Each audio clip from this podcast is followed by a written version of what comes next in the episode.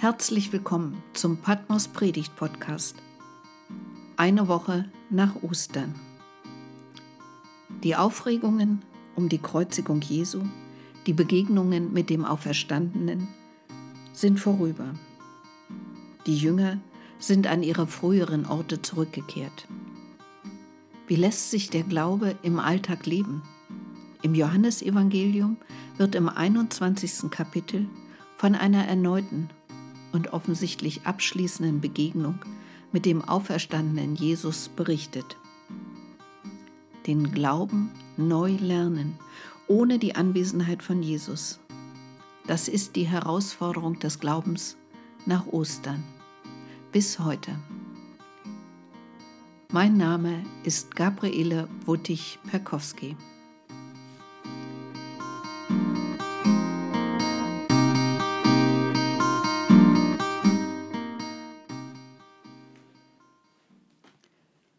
Quasimodogenity, wie die neugeborenen Kinder. So feiern Christen den Sonntag eine Woche nach Ostern. Es ist der weiße Sonntag. In der alten Kirche trugen die Neugetauften eine Woche lang ihr weißes Taufgewand, das sie bei ihrer Taufe in der Osternacht bekommen hatten. Zeichen für ihr neues Leben in Christus. Am Sonntag nach Ostern legen sie es wieder ab, kehren nach den Feierlichkeiten in ihren Alltag zurück. Auch die Jünger gingen nach verschiedenen Begegnungen mit dem auferstandenen Jesus an ihre alten Orte. Dorthin, wo sie vor ihrer Begegnung mit Jesus gelebt hatten. Sagt Petrus und den Jüngern, geht zurück nach Galiläa, dort werdet ihr ihn sehen. So hatte es der Bote den Frauen am Grab ausgerichtet, als sie ihn voller Trauer suchten. Nun haben sie sich aufgemacht. Simon Petrus und Thomas, der Zwilling genannt wird, und Nathanael aus Kana in Galiläa und die Söhne des Zebedeus und zwei andere seiner Jünger. So erzählt es Johannes in seinem Evangelium. Simon Petrus war Jesus immer besonders nahe, aber er hat ihn auch nicht immer verstanden. Thomas konnte die Auferstehung erst glauben, nachdem er seine Hand an die Seite des gekreuzigten und Auferstandenen gelegt hatte. Nathanael gehörte mit zu den ersten Jüngern, die berufen wurden. Und die Söhne des Zebedeus, Jakobus und Johannes, waren ebenfalls bekannt.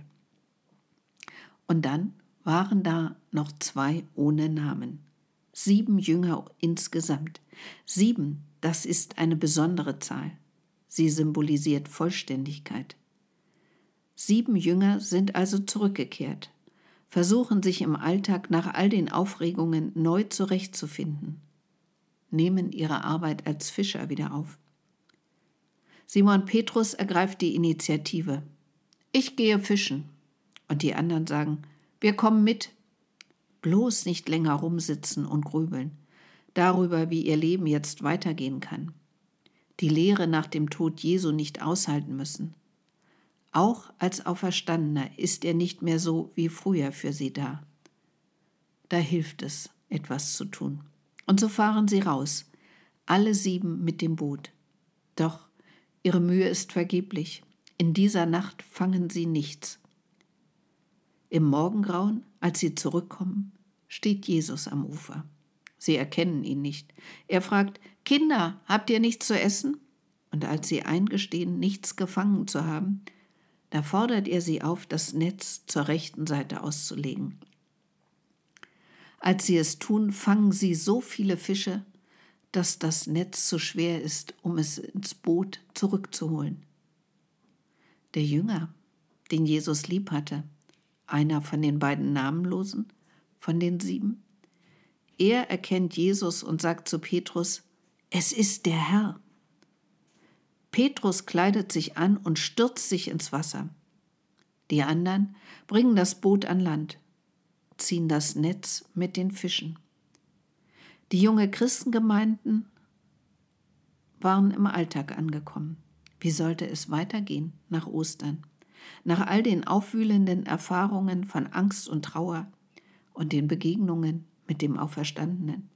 mit Streitereien untereinander, mit Auseinandersetzungen mit den jüdischen Glaubensgeschwistern, mit der Verfolgung durch römische Behörden. Welche Zeichen gab es für die Gegenwart des Auferstandenen im Leben der Gemeinden? Wir leben in der Zeit nach Ostern. Wie soll es nun weitergehen? Jesus ist auferstanden. Begegnet er mir deshalb in meinem Leben? Johannes erzählt, Jesus empfängt die Jünger am Ufer mit einem Kohlenfeuer mit Fisch und Brot. Petrus ist jetzt auch wieder da. Er zieht das Netz an Land. 153 große Fische. Über diese Zahl ist viel gerätselt worden.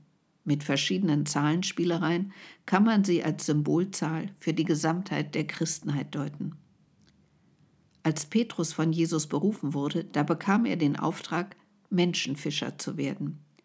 Und wieder ist das Fischernetz voll, nachdem Jesus gesagt hat, legt es auf der rechten Seite aus. Und als Petrus das Netz mit den 153 Fischen aus dem Wasser zieht, zerreißt es nicht, obwohl es so voll war. Die Einheit der Christen bleibt bestehen, trotz Streit und Konflikten. Das Netz zerreißt nicht. Petrus hält die Fülle der Gemeinden hier zusammen.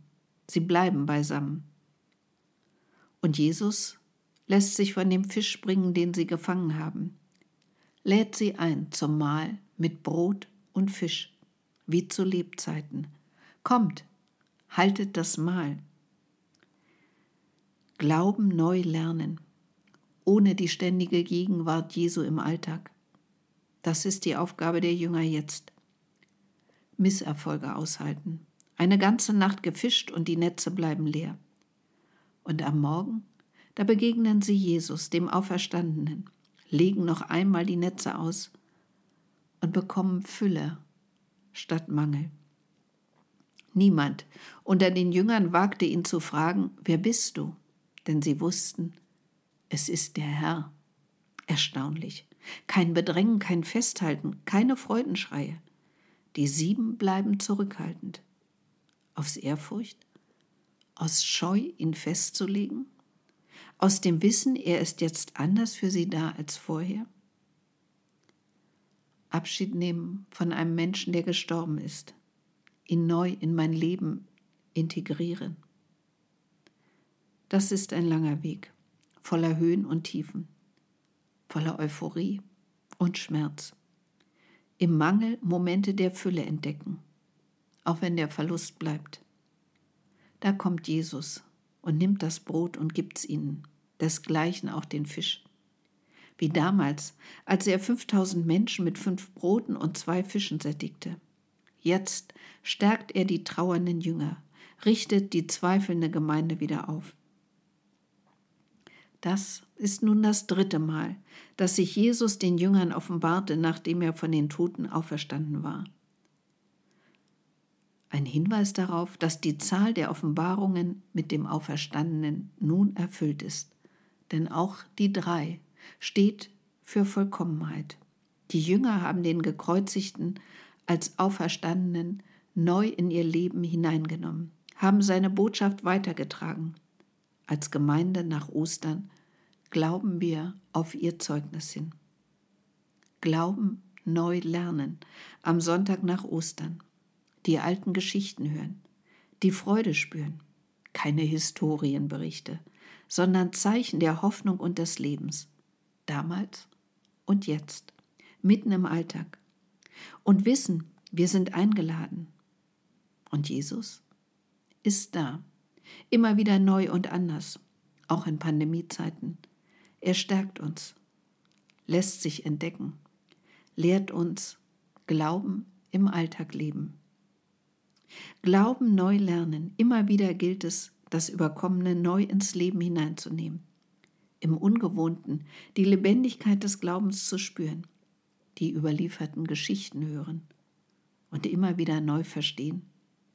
Christus ist auferstanden. Er ist wahrhaftig auferstanden.